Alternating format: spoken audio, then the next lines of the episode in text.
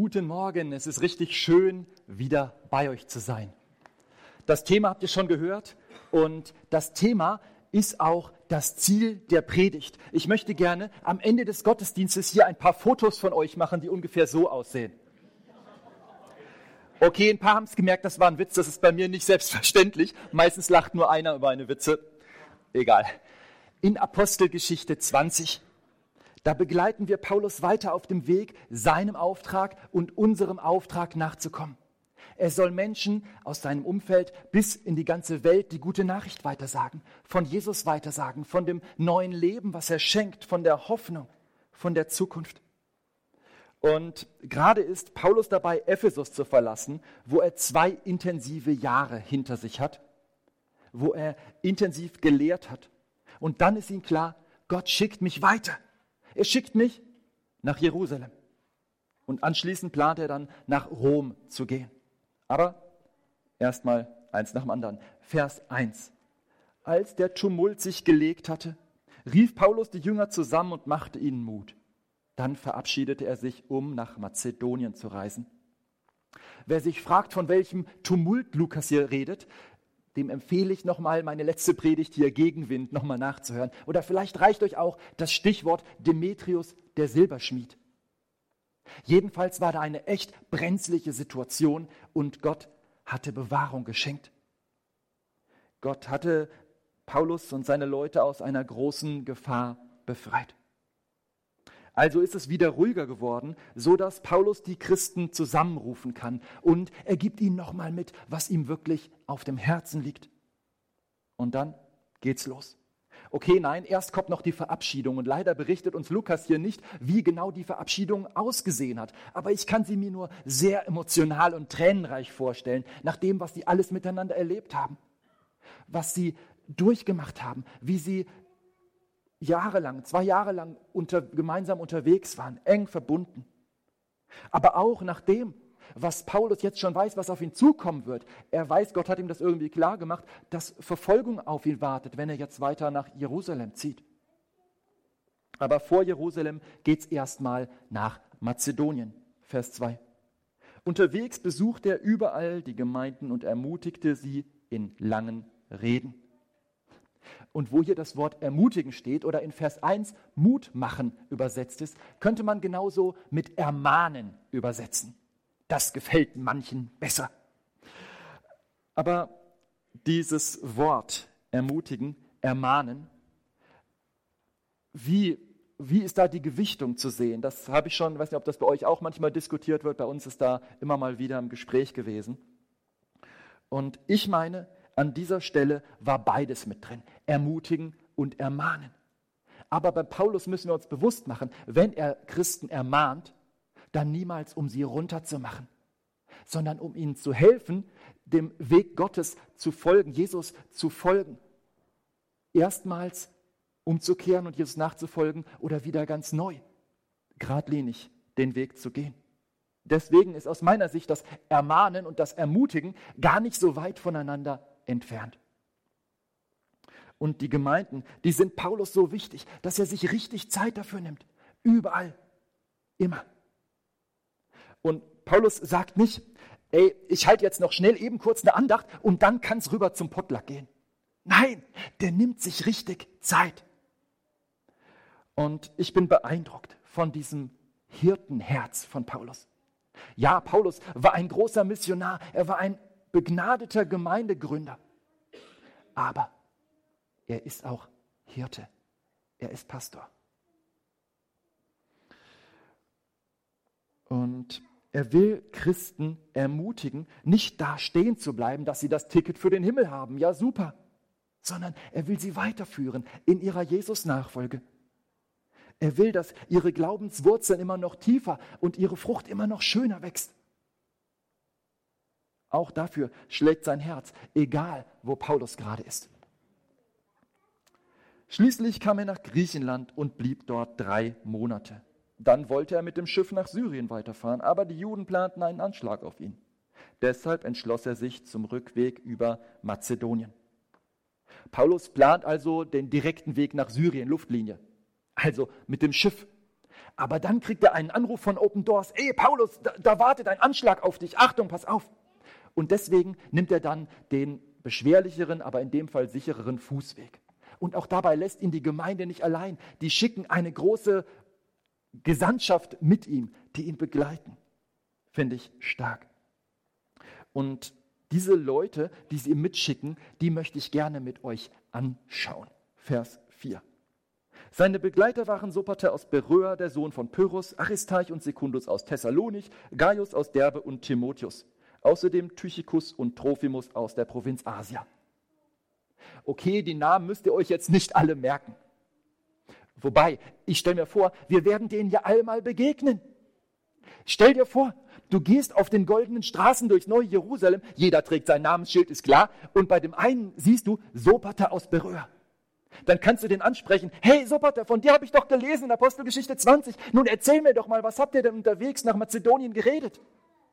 Finde ich richtig cool. Ich freue mich darauf. Okay, wir studieren diese Typen jetzt nicht alle. Zum Beispiel den Trophimus, den kennt sowieso jeder, der sich mal intensiv mit dem Thema Heilung und der Bibel beschäftigt hat. Aber zwei Leute, die mich mein Interesse besonders geweckt haben, die würde ich mir gern kurz mit euch anschauen. Denn manchmal merkst du, ich habe diesen Bibeltext schon hundertmal, zehnmal, wie auch immer, schon gelesen, aber dann beim gründlicheren Bibellesen entdeckst du irgendwelche Goldstücke, die du vorher noch nie festgestellt hast. Deswegen immer wieder spannend. Also schaut mal hier, Aristarch und Sekundus aus Thessalonich, zwei Männer aus einer Gemeinde, der in Thessalonich, eine richtig gute Gemeinde. Aber interessant finde ich hier die zwei Namen. Erstmal Aristarch. Der Name ist Programm. Wir haben im Deutschen das Wort Aristokratie. Das ist die Herrschaft von wenigen über die vielen. Und so muss wohl diese Aristarch aus einer entsprechenden Familie gekommen sein. Eine vornehme Familie. Und so können wir uns ihn vorstellen. Ein Leiter, ein Herrscher, ein reicher und einflussreicher Mann. Aristarch. Okay, und mit wem ist er jetzt unterwegs? Mit Sekundus. Hat nicht so viel mit der Sekunde zu tun, sondern Sekundus, Lateiner unter uns, was heißt das? Der zweite, genau, oder Englisch second. Und die Römer, die haben ihren Sklaven oft keine Namen, sondern Nummern gegeben. Übrigens, wie jede Art von Sklaverei ist das Menschenverachtung. Und wirkliche Menschenverachtung, das braucht oft, dass man den anderen entmenschlicht dann bezeichnet man ihn mit irgendwas, was ihm nicht mehr, ihm nicht mehr den Wert eines Menschen gibt. Zum Beispiel Zellgewebe, Ungeziefer, Ratten oder hier einfach eine Nummer. Hatten wir in Deutschland auch schon mal. Sekundus. Und die Römer haben häufig ihren ersten, den obersten Sklaven, haben sie Primus genannt, der erste. Ratet mal, wie sie dann den nächsten genannt haben. Genau. Interessant, oder? Mit wem, wer reist hier zusammen? Mit Paulus, Aristarch und Sekundus, ein Herrscher und ein Sklave. Das ist doch zumindest eine wahrscheinliche Schlussfolgerung aus diesen Namen, die sich auch in anderen biblischen Berichten bestätigt. Bei Gott gehören Verfolgte und Nichtverfolgte zusammen. Millionäre und Minijobber, Kinder und Rentner, Frauen und Männer, Menschen mit Behinderung und hyperaktive Workaholics. Ach ja, und Otto, der Normalverbraucher. Und das hat das Denken der Römer gesprengt. Damit konnten sie einfach nicht umgehen. Dass Menschen aus unterschiedlichen Schichten und Prägungen zusammenkommen, in einem Gottesdienst zusammen eine Familie sind. Der Leib Christi, die christliche Gemeinde, wo sich alle auf Augenhöhe begegnen am Fuß des Kreuzes. Das hat die Römer regelrecht verstört. Hey, ja, die christliche Gemeinde, die ist echt interessant. Ich würde ja so gern mal da in so einen Gottesdienst gehen. Aber hast du schon gehört? Da kommen auch Sklaven in den Gottesdienst. Bei der Vorstellung, ich setze mich da in den Gottesdienst und neben mir hockt sich dann ein Sklave, da rollen sich mir die Fußnägel hoch.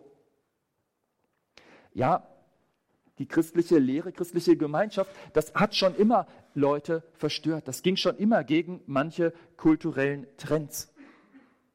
Manches ist gesellschaftlich anstößig. Aber Christen rücken deshalb nicht von den biblischen Grundwerten ab. In Jesus gehören wir alle zusammen, die ihm nachzufolgen. Du bist nicht zu groß oder du bist nicht zu gering, um dazuzugehören. Die Mauer, die Menschen getrennt hat, die ist niedergerissen durch Jesus. Und das habe ich immer wieder begeistert erlebt, wie das auch heute noch aussieht. Ich war schon in verschiedenen Ländern unterwegs und habe gemerkt, wie ich als dummer Ausländer, der nicht lesen und schreiben kann, in den Ländern, wie ich trotzdem mit reingenommen wurde in Gemeinschaften, in Gemeinden. Das ist unglaublich herrlich. War fast zwei Jahre in Israel, habe gesehen, wie Juden und Araber, die sich vorher bis aufs Blut gehasst haben, Jesus Christus kennengelernt haben und zu besten Freunden geworden sind. Wie Menschen mit Behinderung und Drogenhintergrund, wie Analphabeten, Akademikern im Glauben weiterhelfen können. Unglaublich. Es ist ein unglaubliches Gefühl, Menschen zu treffen, mit denen du scheinbar nichts, aber auch gar nichts zu tun hast, zusammen hast außer dass ihr beide Jesus liebt. Und dann merkst du, wir gehören zu einer Familie, wir gehören zusammen. Da spürst du, dass es enger als irgendeine andere Verbindung sein könnte. Und ich hoffe, ihr kennt das oder ihr lernt das noch kennen, denn in meinem Leben ist das ein unglaublicher, unbezahlbarer Schatz.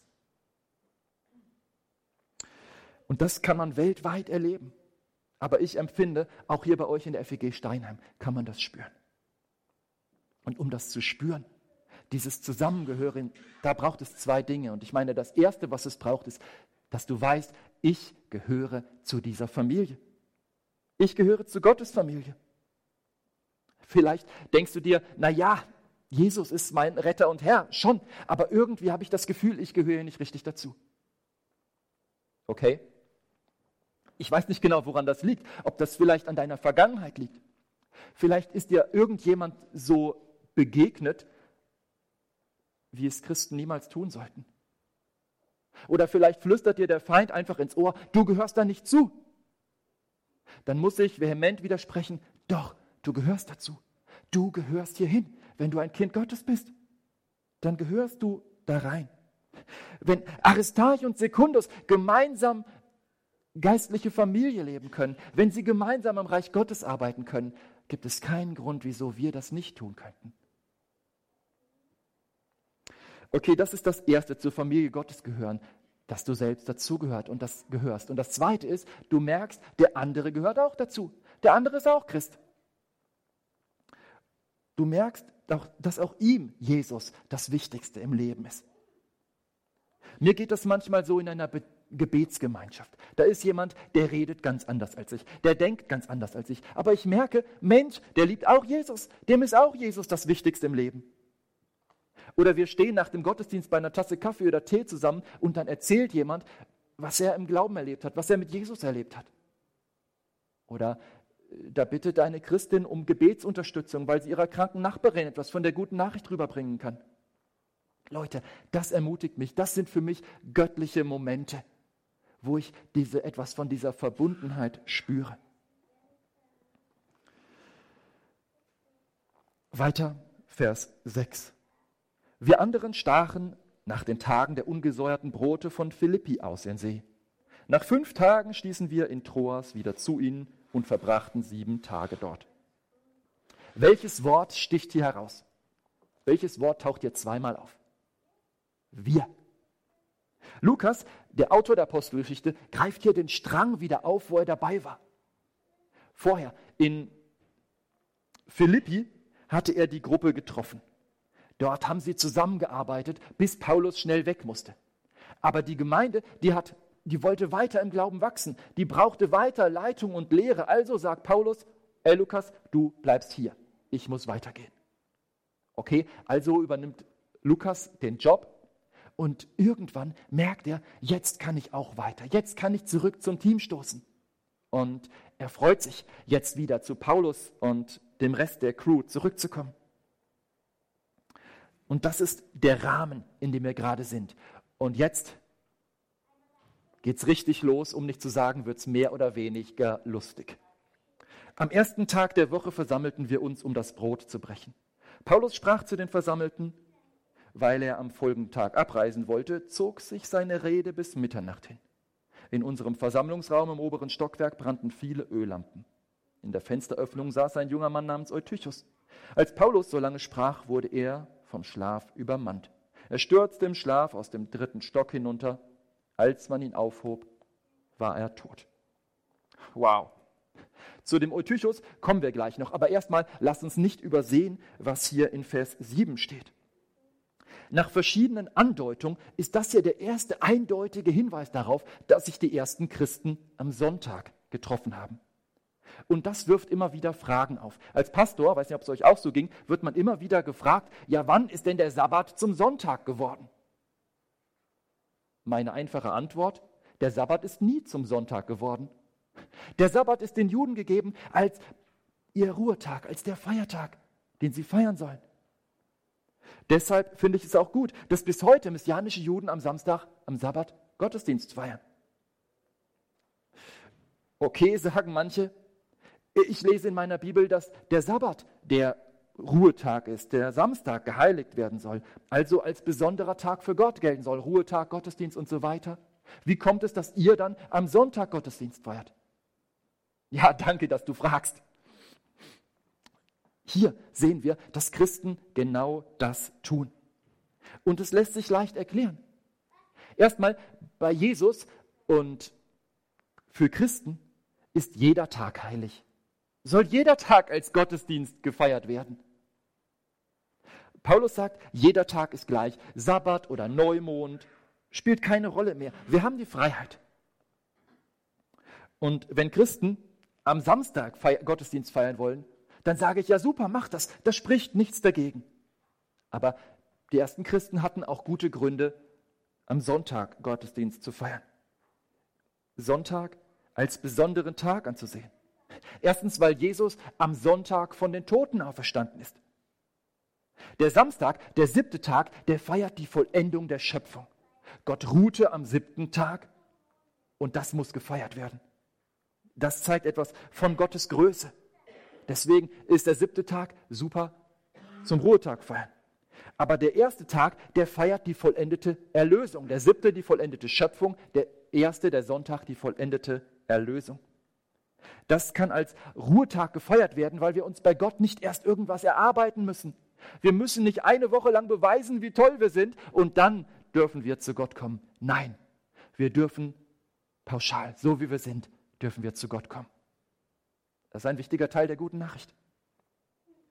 Das kann als Ruhetag gefeiert werden, weil wir uns eben unser Leben bei Gott, seine Liebe nicht erarbeiten oder verdienen müssen. Das zeigt Gottes Gnade. Und das war der ersten Gemeinde so wichtig, dass sie gesagt haben, am Sonntag ist Jesus auferstanden, dann werden wir am Sonntag auch aufstehen aus dem Bett und in den Gottesdienst gehen. Wir feiern unseren auferstandenen Herrn. Und zweitens sind viele von den ersten Christen am Sabbat weiter in die Synagoge gegangen. Die haben gesagt, ich bin weiter Jude, deswegen gehe ich weiter in die Synagoge. Und will auch dort den anderen Juden, die Jesus noch nicht als Messias anerkennen, ein Zeugnis sein. Sie davon begeistern. Und dann war ihr Wunsch auch, einen Tag den Tag des Herrn zu nennen. Und welcher Tag bot sich da mehr an als der Sonntag? Denn an diesem Tag, am ersten Tag der Woche zu feiern, heißt ja, wie gesagt, ich muss nicht eine Woche erst Gott was beweisen, sondern ich darf aus Gnade zu ihm kommen. Und das finde ich stark. Gott steht bei mir an erster Stelle, deswegen an erster Stelle in der Woche ist der Gottesdienst am ersten Tag. Und in Vers 7 sehen wir, Paulus geht am Sonntag in den Gottesdienst, so machen wir das auch und ich meine, das spricht nicht viel dagegen. Das ist gut so. Und jetzt sehen wir hier noch was. Sie brechen das Brot zusammen. Das heißt jetzt zweierlei. Einmal, sie feiern Abendmahl. Und es heißt nicht, dass sie jeden Sonntag das Abendmahl gefeiert haben, aber sie haben es immer wieder getan. Und zweitens heißt es, sie haben zusammen gegessen. Potluck, so wie wir heute. Passt irgendwie. Und für manche Gottesdienstbesucher könnte das ausnahmsweise mal eine vernünftige Mahlzeit gewesen sein. Wir denken an die Sklaven. Und ich kann nicht behaupten, besonders bescheiden zu essen normalerweise, aber ich feiere das auch so ein Potluck. Da gibt es Suppen, Vorspeise, internationale Gerichte, deutsche Küche, Salate, Nachtische, Kuchen. Ich hoffe, ich habe euch jetzt nicht verloren, dass ihr jetzt nur noch ans Essen denkt. Und jetzt kommt gleich noch ein zweites Grundbedürfnis dazu, genauso existenziell. Vers 7. Wie endet der Vers? Die Rede von Paulus zog sich bis Mitternacht. Uh -uh. Ey Leute, ich habe da gerade einen Gedanken. Ihr wollt doch biblische Predigt, oder? Predigt bis Mitternacht. Da will man doch die Hände über dem Kopf zusammenschlagen und sagen, Paulus, was denkst du dir eigentlich dabei? Es gibt Grenzen dessen, was Menschen aufnehmen können. Ich stelle mir gerade vor, ich gehe zu unserem Gemeindelandwirt in der Dinkelsbühler FWG und sage dem hier, könntest du mir etwas Gras für unsere Meerschweinchen geben? Und dann kommt er mit einem kompletten Kipper angefahren und kippt das über dem Käfig aus. Die armen Schweine, die ersticken doch. Okay, der Vergleich hat hier wahrscheinlich, der hinkt ein bisschen, aber ich meine, es macht was deutlich. Und trotzdem denke ich, Paulus hatte hier gute Gründe, so lange zum Predigen. Zum einen weiß er oder meint er, das ist das letzte Mal, dass ich hier predigen kann. Äh, also Leute, schaut nur mal kurz auf die Uhr bitte. Achtet genau drauf, wenn ich länger als bis Mitternacht predige, dann... Nein, im Ernst. Äh, bitte übersehen wir die Hauptbotschaft hier nicht. Die ersten Christen haben sich nicht nur sonntags zum Gottesdienst getroffen. Sie haben nicht nur Abendmahl miteinander gefeiert. Sie haben nicht nur Gemeinschaft genossen und zusammen gegessen, sondern sie haben auch viel daran investiert, Gottes Wort besser zu verstehen, Gottes Wort besser zu kennen. Das ist ein Hauptmerkmal christlicher Gemeinde. Hier steht jetzt nicht, dass sie Lobpreis gemacht haben, dass sie Lieder gesungen haben oder gebetet haben. Sorry, Uli. Aber das wird an anderer Stelle auch ganz klar, dass das absolut wichtig ist. Warum sage ich das? Ich sage das, weil heute manche meinen, es wäre ein himmelweiter Unterschied zwischen Gottesdiensten in der ersten Gemeinde und Gottesdiensten heute. Den sehe ich nicht. Ich meine, da sind wir ganz nah beieinander.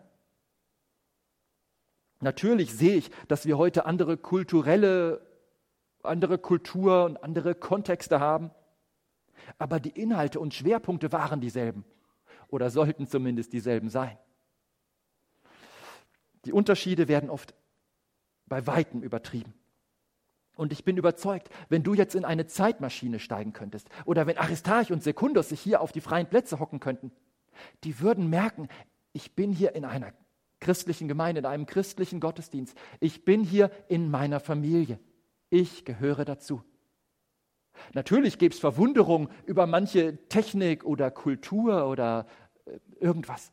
Aber ich meine, das wäre nicht das Entscheidende, sondern das Entscheidende ist, dass sie spüren würden, hier geht es um Jesus und hier gehöre ich dazu. Und mich begeistert diese Beständigkeit von Gottes Gemeinde. Ist das nicht der Hammer? Von Generation zu Generation, von Jahrhundert über Jahrhundert. Leute, wir sind im dritten Jahrtausend und die Kontinuität ist bis heute sichtbar dieses genauso unsichtbare wie unzerstörbare Band des Glaubens an Jesus zieht sich durch die Geschichte wie ein roter Faden. Wir sind verbunden mit Christen in der Verfolgung. Wir sind verbunden mit diesen Menschen. Verbunden mit diesen Gemeinden, von denen wir in der Apostelgeschichte lesen. So viel Verbindung, so viel Kontinuität. Und in Vers 8 sehen wir, die machen richtig Licht. Ich bin auch ein bisschen geblendet. Gemeinde macht keine dunklen Sachen, sondern es darf gesehen werden, was hier passiert. Deswegen stellen wir unsere Predigten auch ins Internet. Es darf gesehen, es darf gehört werden. Okay.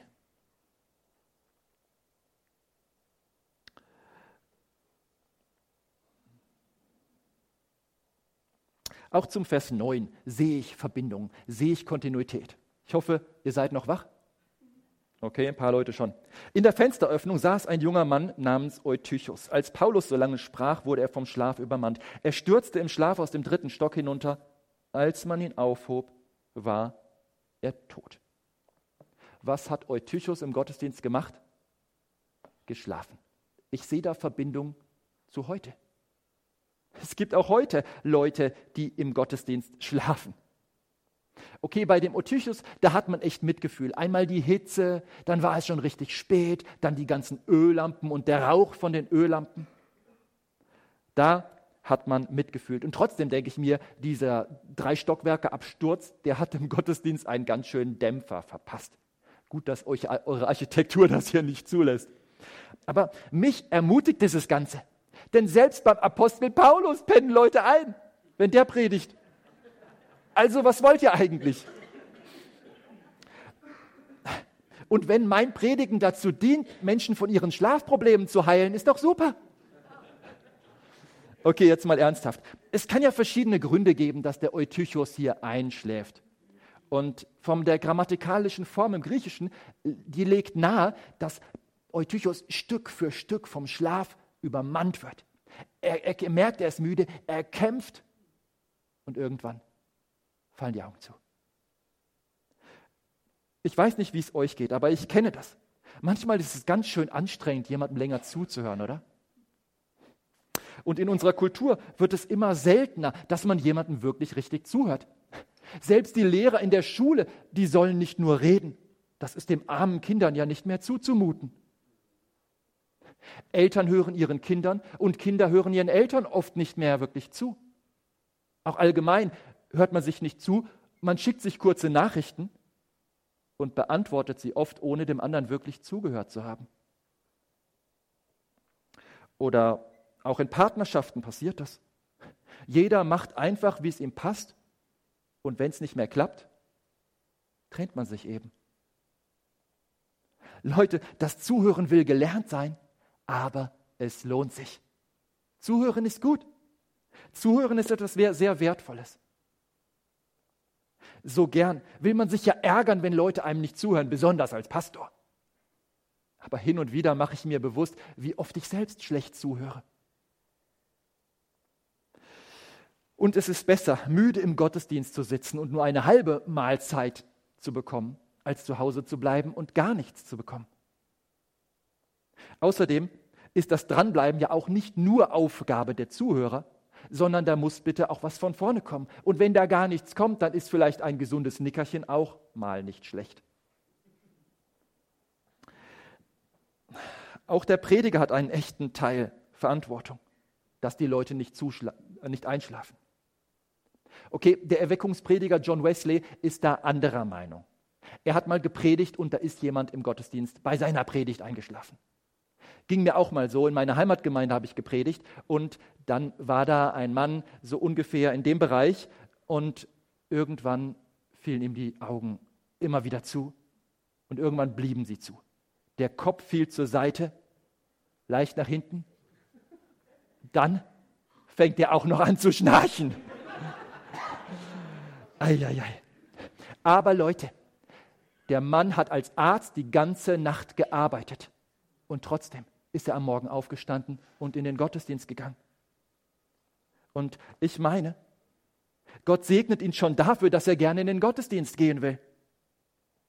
Und aus meiner Sicht ist die Ignoranz nicht bei ihm, dass er einschläft, sondern eher bei seinem Nachbarn, dass er ihm nicht mal freundlich einen in die Seite gibt oder vielleicht einen Kaugummi anbietet oder sogar aus der Küche einen Kaffee holt. Ist erlaubt. In Dingelsbühl, bei euch weiß ich nicht. Schauen wir mal. Zurück zu John Wesley. Er sieht diesen Mann da hinten sitzen, der einschläft. Er beobachtet ihn eine Weile. Es wird ganz still im Gottesdienstsaal. John Wesley fixiert ihn mit den Augen und ruft laut, Feuer, Feuer, Feuer!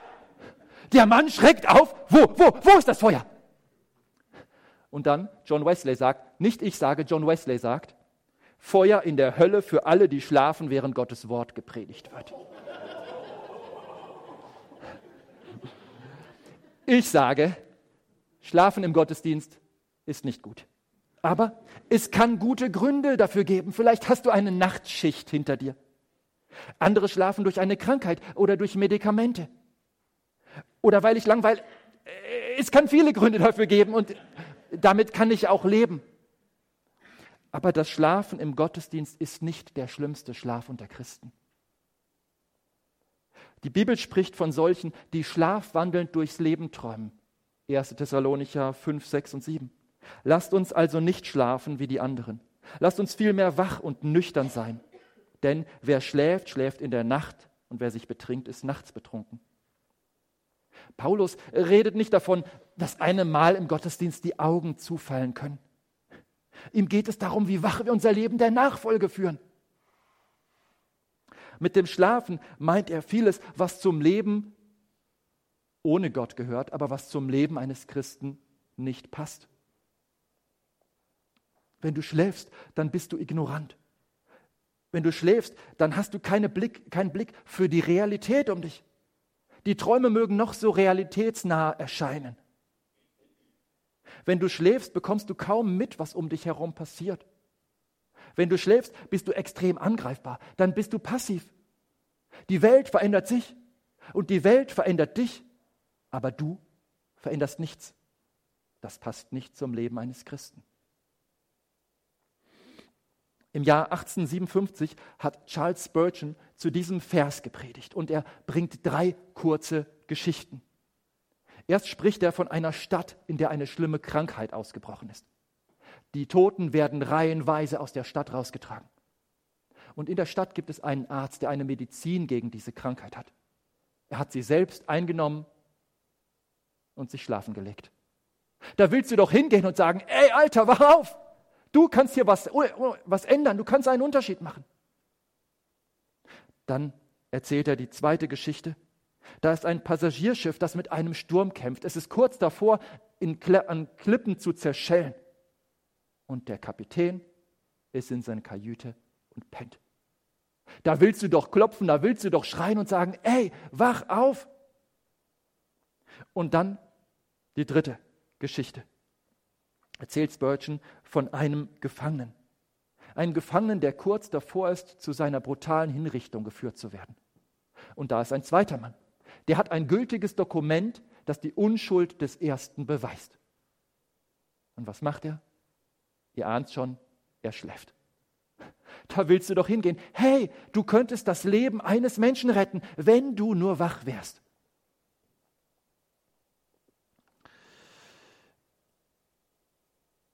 Leute, es gibt einen Schlaf, der viel schlimmer ist als mal Schlafen im Gottesdienst. Und zwar, wenn wir in unserem Glauben schlafen, wenn wir in unserem Alltag schlafen. Ein Gähnen oder Schnarchen im Gottesdienst muss uns nicht weiter stören, wenn wir unseren Glauben, wenn wir unseren Alltag wach leben. Noch eine zweite, letzte Paulusstelle, Epheser 5.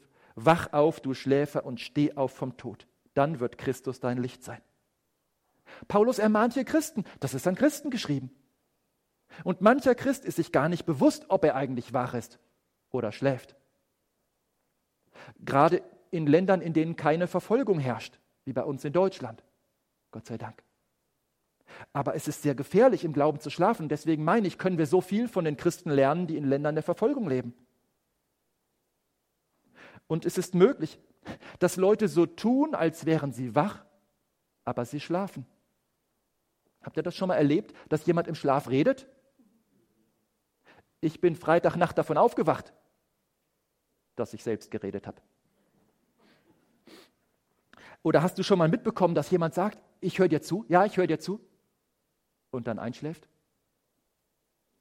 Oder Schlafwandeln? Und ich glaube nicht, dass es uns hilft, jetzt mit dem Finger zu zeigen, guck mal, der da, der schläft. Nein, sondern eher, dass wir uns selbstkritisch fragen, wo stehe ich? Bin ich wach? Bin ich geistlich wach? Und ich will nicht schlafen wie der Eutychus. Ich möchte gern wach sein. Und wenn ich mich umschaue, seid ihr wach als Gemeinde. Ich sehe keinen schlafen. Und wenn doch jemand schläft, herzlichen Glückwunsch, das macht es so unauffällig, dass ich es nicht sehe. Die entscheidende Frage ist aber, ob wir geistlich einschlafen, sobald wir hier das Gebäude verlassen. Lieber mal im Gottesdienst pennen und dann nachher hellwach sein als umgekehrt. Jetzt kommen wir aber auch langsam zum Ende, bevor es doch noch so weit ist. Vers 10. Paulus ging hinab, er warf sich über ihn, nahm ihn in die Arme und sagte, beruhigt euch, er lebt noch. Paulus ging wieder hinauf, er brach das Brot in Stücke und aß mit ihnen. Dann redete er noch lange zu den Versammelten. Schließlich wurde es Morgen und Paulus machte sich auf den Weg. Den Jungen aber brachten sie gesund nach Hause. Für die Versammelten war das eine große Ermutigung. Das ist doch mal cool. Erstmal, der Paulus wirft sich über den Eutychus. Das hat er mit Sicherheit aus seiner Bibel, der Elia hatte das auch schon gemacht. Okay, und dann geht er seelenruhig zurück in den Gottesdienst und feiert das Abendmahl. Der hat Nerven. Anschließend setzt Paulus seine Predigt fort bis zum Morgen. Es gibt Leute jetzt, die behaupten, der Paulus sagt, Eutychus war gar nicht tot, der schläft ja nur. Dann schauen wir mal, was die Fakten sagen. Wer hat die Apostelgeschichte geschrieben? Lukas. Genau, was war der Lukas von Beruf? Korrekt. Der Arzt sagt in Vers 9, Eutychus ist tot. Diese Fakten sind klar. Der Typ war tot und Gott hat ihn lebendig gemacht. Gott hat ein Wunder geschenkt. Nicht nur, dass er wieder lebt, sondern er kann komplett gesund wieder nach Hause gehen. Kein Wunder, dass die Leute voll ermutigt sind. Und trotzdem, das finde ich noch interessant, Paulus macht hier kein großes Aufsehen über dieses krasse Wunder, sondern er lehrt die Gemeinde weiter. Er lehrt sie weiter, Gottes Wort. Was ist das Fazit? Was nehmen wir mit? Wach auf, lebe dein Christsein hellwach. Und wenn du merkst, ich war noch nie wirklich wach für Gott, dann ist heute ein guter Zeitpunkt, aufzuwachen durchzustarten mit Gott. Wie soll das gehen? Setz dein Vertrauen auf Jesus Christus und was er am Kreuz für dich getan hat. Denn da hat er die Schuld auf sich genommen, die du hast, hat die Strafe auf sich genommen, die du hättest tragen müssen, den Tod, um dir Leben zu schenken. Und wenn du dein Vertrauen auf ihn setzt, wenn du deine Schuld ihm bekennst und ihm dein Leben überlässt, dann kannst du die Freude eines wachen Lebens kennenlernen. Lass uns beten. Herr Jesus, ich danke dir, dass wir im Gottesdienst sein dürfen, dass wir dich näher kennenlernen dürfen. Und danke, dass es nicht das Wichtigste ist, ob mal einem die Augen zufallen, ob man mal einen Moment gedanklich irgendwie abdriftet. Aber ich wünsche mir und ich glaube, ich kann sagen, wir wünschen uns das, geistlich wach zu sein für das Geschehen um uns herum was in dieser Welt passiert, wo wir auch Verantwortung übernehmen sollten, was in unserem Ort passiert, in unserer Nachbarschaft, aber auch was in uns drin passiert, Herr. Bitte, weck du uns auf und halte uns wach und hilf uns, uns liebevoll gegenseitig wach zu halten und äh, zu ermutigen oder zu ermahnen, den Weg mit dir wach und fröhlich weiterzugehen. Danke dafür. Amen.